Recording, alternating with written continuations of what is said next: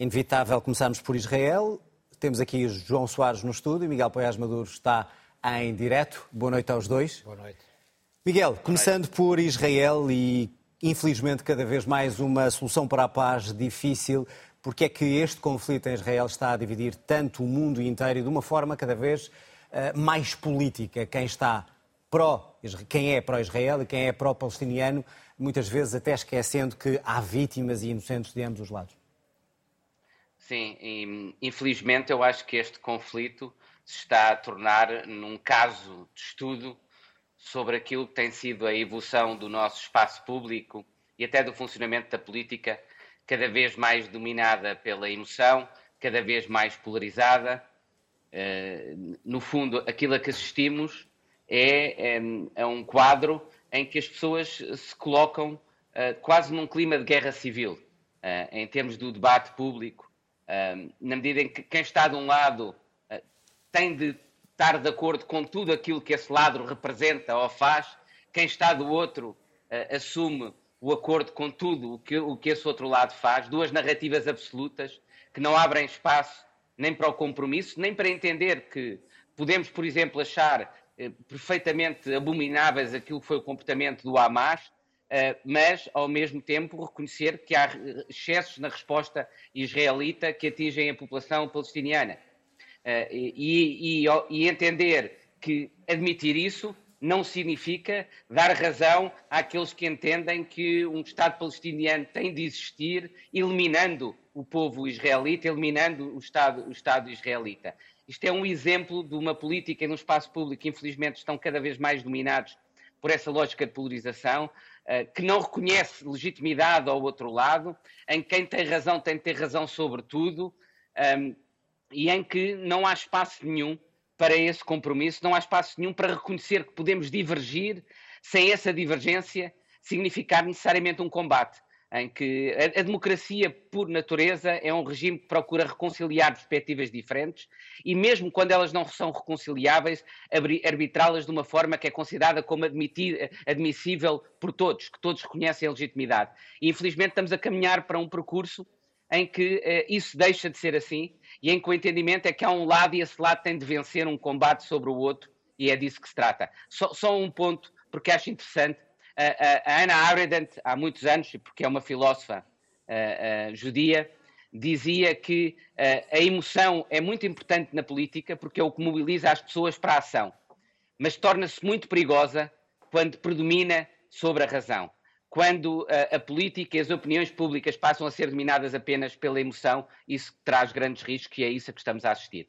É, no fundo, João Soares, uma polarização cada vez maior de quem está a favor de um ou do outro lado. Até que ponto é que a ideologia está a tomar conta do debate e também, eh, de alguma maneira, a trazer obstáculos a que se consiga um caminho para a paz?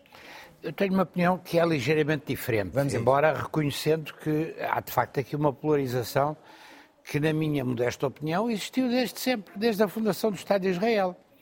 Porque há aqueles que estão, como é o meu caso, indefetivamente a favor da existência ali onde está do Estado de Israel, que, aliás, sublinho, é uma coisa muito impopular, dadas as polarizações que se verificam hoje na opinião pública, mas é o único Estado democrático daquela região toda porque é o único onde há imprensa livre, onde há televisão livre, onde há eleições livres e onde há separação de poderes e onde os governos alternam em função dos resultados eleitorais. Nenhum outro naquela região tem estas regras básicas. E os palestinianos em Gaza também têm ou não os, direito os a essa também, infelizmente, infelizmente na, na zona da Cisjordânia, eu já estive por duas vezes em Ramallah com o Sr. Abbas, também não têm feito muitas eleições. E, e, e, em Gaza fizeram umas eleições no início que deram o poder ao Hamas e nunca mais houve eleições e nem se pode falar em eleições. E liberdade de imprensa nem pensar, porque é um regime Mas isso legitima, Agora, isso não, isso legitima, não legitima a atuação israelita? Isso não legitima, isso não legitima muitos erros têm sido cometidos. Eu não tenho nenhuma simpatia pelo Sr. Netanyahu, que tem sido um péssimo Primeiro-Ministro. Eu lembro um, um, artigo que há uma semana foi escrito para Teresa de Souza, foi publicado no público, em que ela dizia que Israel precisa de ganhar esta guerra e, e a democracia precisa que Israel ganhe esta guerra contra o Hamas, mas evidentemente eh, estamos confrontados com uma situação que é extremamente curiosa até no plano internacional. Temos o melhor presidente dos Estados Unidos para lidar com uma crise desta natureza, como aliás se tem provado pela prática e não apenas pelo que disse o Presidente Biden. E temos o pior Primeiro-Ministro de Israel, que aliás está na origem de muitas das confusões que se têm vivido ali. E, e, e, hoje a esmagadora maioria dos israelitas, porque há sondagens em Israel e as pessoas sabem o que é que pensam. Soares, mas em relação à politização até para o resto do mundo. Ou seja, a partir do momento em que se está a favor de Israel, tem que se estar contra os palestinianos. Quando não, se defende os palestinianos, contra... está contra Israel. Não, mas o mundo inteiro, contra... o mundo inteiro começou contra... a ficar assim. Eu não estou contra os palestinianos, nós estamos a assistir ao funcionamento de várias máquinas de propaganda.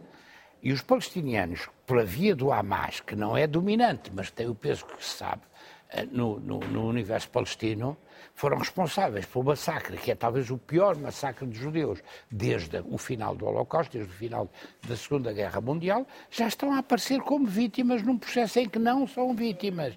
Esse é que é o problema. Eu sei que isto traz muita impopularidade e na esquerda a que eu pertenço é quase impossível dizer isto, mas eu, eu não sou a favor de que se elimine a faixa de Gaza, de que se arrase, de que se bombardeie. Pelo contrário, aliás, a frase que eu trago é de um Vamos, dirigente podemos já ver a sua frase. É de um dirigente israelita que tomou morto, assassinado por um judeu e não por um palestiniano, que é Isaac Rabin, e que foi um, um grande primeiro-ministro de Então vamos ver Israel. essa frase, até porque vem a frase dele é uma frase magnífica. Só há uma forma radical de preservar a vida humana, sem tanques, sem aviões ou bunkers. A solução radical chama-se muito simplesmente paz. E é isso que é preciso conseguir ali.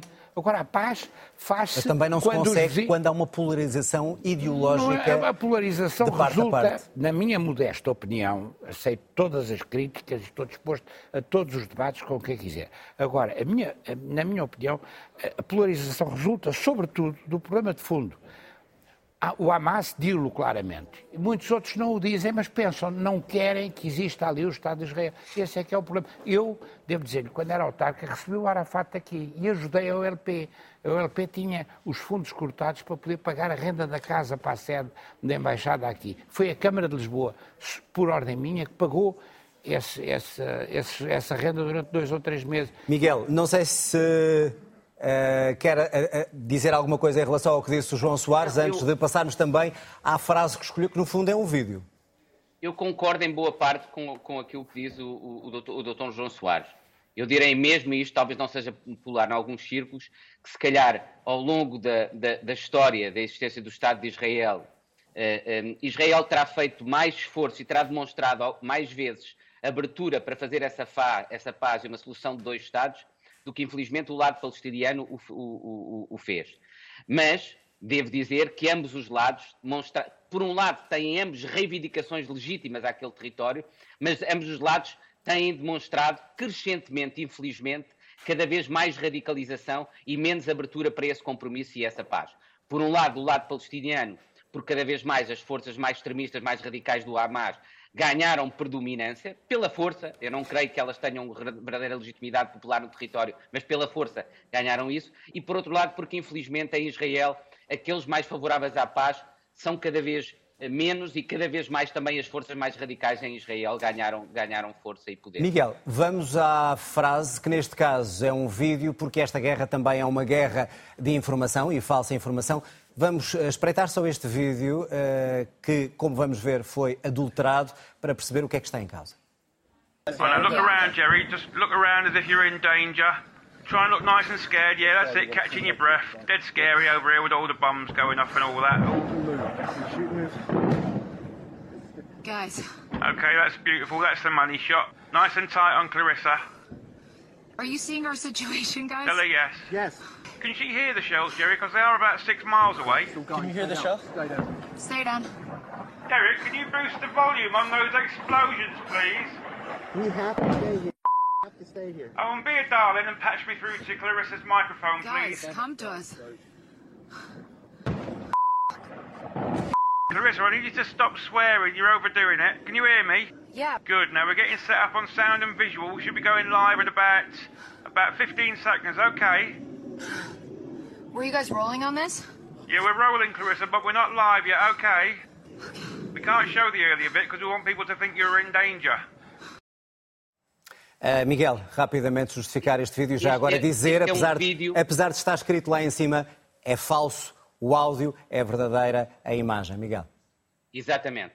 Uh, uh, parte do áudio até é verdadeiro, parte do outro áudio foi juntado para adulterar e passar a, a, a, ideia, transmitir a ideia de que a CNN estaria a fazer de conta que os seus repórteres estavam em risco e numa zona, numa zona de guerra. E eu escolhi este vídeo porque este vídeo até me chegou a mim também Uh, e, e, é indicativo do risco da desinformação e de como a desinformação funciona. A maior parte das notícias falsas, de vídeos como estes, chegam às pessoas por outras pessoas em quem eles confiam. Mais de 80% de quem circula a informação falsa são pessoas que não querem circular a informação falsa, que são enganadas por, por vídeos como, como, como este. E este vídeo é particularmente revelador porque tem um objetivo particular, que é aquele de colocar em causa a credibilidade do jornalismo tradicional escolheram tentar em, eh, colocar em causa o jornalismo tradicional, porque colocando em causa essa credibilidade, criam um ambiente em que a desinformação mais facilmente prospera, que leva as pessoas a achar, ah, isto os, os outros também estão a fingir, isto é tudo falso, Portanto, eu posso acreditar no que quiser, deixa de haver fontes verdadeiras, fontes credíveis e não credíveis. E aí estamos e é perante outra guerra. As pessoas. E para, isso está, e para isso estamos também nós aqui para tentar afastar essas eh, notícias falsas. Rapidamente, eh, porque temos pouco tempo, vamos olhar também para aquilo que tem acontecido, não só na última semana, como nos últimos dias. Estou a falar eh, das manifestações de jovens que são defensores de medidas que sejam mais favoráveis ao clima. Mas a forma como protestam são levadas ao exagero, ou seja, tinta verde contra ministros, alguns colados a aviões para não partirem, outros para deitar tinta para cima de obras de arte. João Soares, eh, este é o caminho e é eficaz para dizer aos governantes não vão por aí? Eu gosto de ser claro naquilo que penso e, portanto, claro que não é o caminho. Isto é um caminho que é exatamente o contrário eficaz. É um caminho que provoca repulsa por quem pratica este tipo de ações ao serviço de uma boa causa. Eu, a convicção que tenho, sei que isto também me traz problemas em termos de polaridade, é que isto são os meninos queques que pagam os bilhetes de aviões e que se podem permitir estes luxos e têm sempre os telemóveis para filmarem e para propagandearem, isto degrada uma boa causa. Isto também tem que ver com, com, o número que eu escolhi, se você quiser já vamos para lá. Então, porque tem que mas, ver... mas já agora deixe-me só perguntar... As ameaças ao ambiente são muitíssimo sérias. Já agora deixe-me só também eu colocar aí... quem tem sensibilidade... Temos aí, temos pouco tempo e quando um governo uh, agrava um imposto para tentar ajudar o ambiente, como é o imposto de circulação, uh, mas acaba por prejudicar aqueles que já mais sofrem, que são os que têm carros mais antigos Bem, e que vão ter que pagar mais. Isso é outro tema, isso já, isso já mas não está ligado uma coisa com dá, a outra? Não me dá tempo para isso, eu até preferia voltar a falar das questões. Agora, não. Não, é uma questão não, também dizer, vamos lá ver. de clima Deitar e de ambiente. para cima de um quadro do Picasso que não se sabe sequer se está protegido é uma coisa absolutamente João, mas sobre o imposto, partir concorda vidros, Eu parti vidros antes do 25 de Abril. Certo. Agora, era noutro contexto, contexto de Sobre o imposto de circulação, acha que não, não, não, não está no contexto? Ver, eu, eu, eu, quero que se facilite a vida a quem precisa de circular. E, por exemplo, estas manifestações que foram feitas por esses uh, soi-disant partidários das alterações uh, em termos de, de coisas ambientais, prejudicam as pessoas que vão trabalhar, prejudicam pessoas que vão em ambulâncias para os hospitais ou que vão para, ou vão para coisas de trabalho. E só podem ser feitas por quem tem tempo para fazer este tipo de coisas. Isto é uma causa que merece uma dedicação completamente diferente. Sobre o imposto de circulação, acha que é correto? Só para, não, para estar claro. Não, não, é uma matéria que eu não estudei. Penalizando pessoas dizer, que têm carros uh, não, antigos. Não, quer dizer, vamos lá ver. É preciso tomar medida. Eu fui autarca durante 12 anos, se há alguma coisa sobre isso. Em matéria de carros e nas grandes cidades, podem-se tomar medidas de outro tipo, que não passem por penalizar quem tem mais dificuldades, e os mais pobres, e aqueles que têm mais dificuldade esses é que têm que ser protegidos. As grandes questões, o número e, portanto, que esta medida, tem... nesse sentido, não é eficaz? Não, pode, pode ter alguns inconvenientes, mas também não, não quero entrar por aí porque não estudei em pormenor. Deixe-me só ouvir a opinião diga, diga, do, do, Miguel. Miguel, uh, as duas perguntas numa só, pedindo também o poder de síntese. A primeira é estas manifestações destes manifestantes que que levam estas medidas ao extremo e também a ligação a esta medida do governo de penalizar quem tem carros mais velhos em prol do clima? Primeiro, numa democracia acho que não há justificação para protestos violentos e que visam colocar em causa a liberdade de expressão de outros. A democracia oferece, esses, esses, oferece meios legítimos, normais das Exatamente. pessoas exprimirem, se manifestarem e, portanto, não há justificação para isso. Se fosse vezes numa ditadura, talvez, mas numa, numa democracia não vejo. Mais. ah, Estou de acordo com, com o Dr. João Soares, não, não lhes vou chamar queques, porque hoje em dia chamar queques ou pipis na política parece Tem causa razão. problemas. É do seu partido, é a linguagem do seu partido, Miguel. e, de, e de forma, e, de, e- e de forma que vou dizer que é mais um exemplo da política de emoção em que acho que eles fazem mais isto para se satisfazer a eles próprios e provavelmente Exatamente. por pressão social para pertencerem a um determinado grupo do que por, por ser eh, produtivo do ponto de vista dos objetivos que querem perseguir. Porque acho que é até contraproducente. Aliás, o, o presidente do Comitê das Alterações Climáticas das Nações Unidas, o o novo cientista-chefe, disse que era muito importante ter um discurso ponderado e equilibrado sobre esta matéria, porque um discurso excessivamente catastrofista acaba por desincentivar as pessoas de mudar os comportamentos para melhor.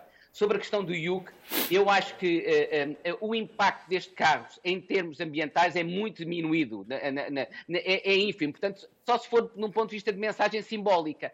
Ora, do ponto de vista simbólico e atendendo aos efeitos regressivos que tem, que são sobretudo pessoas mais pobres, acho que não se justifica Uh, do meu ponto de vista, faz sobretudo mais parte de uma tendência que tem sido a tendência dos governos do Dr. António Costa de mexer nos impostos, sobretudo indiretos, porque as pessoas sentem-nos menos do que os impostos diretos que vão diretamente. Muito bem, isso será para outra discussão aqui no comentário, tipo Miguel. abordagem para as alterações climáticas. Muito bem, vamos aos números e peço rapidamente a ambos, João Soares, o seu número escolhido para Eu hoje, para o fecharmos. 35, que é o, o número, da, da- em termos de percentagem, da biodiversidade da Europa que está na Ucrânia.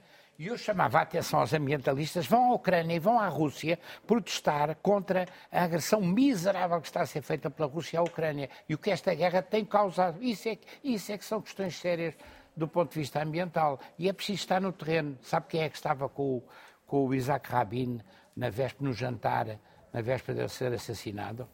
o Presidente da, da República Portuguesa. Por acaso eu conheço isso porque era o meu pai. Muito bem. Miguel, o seu número. Eh, O, meu número é 0,32%, que é a percentagem de despesa pública em investigação em Portugal, que infelizmente tem caído e é menos de metade da média da OCDE. Isto é de um relatório coordenado pela ex-ministra Maria Lourdes Rodrigues, hoje em dia presidente do ISCTE. E realmente, do meu ponto de vista, é preocupante e para notar como este tema praticamente passou desapercebido, o orçamento não aumenta a despesa pública em investigação, que seria fundamental, pelo contrário, até o aumento é inferior à inflação. Um, e, e eu acho que isso é que é fundamental para o país, para o futuro, para aumentar a riqueza. E, Fica na verdade, a, no- a pobreza Fica da nossa registro, discussão Miguel. orçamental deixou de lado este tema importantíssimo. Muito bem, obrigado aos dois. O comentário estará de regresso no próximo domingo.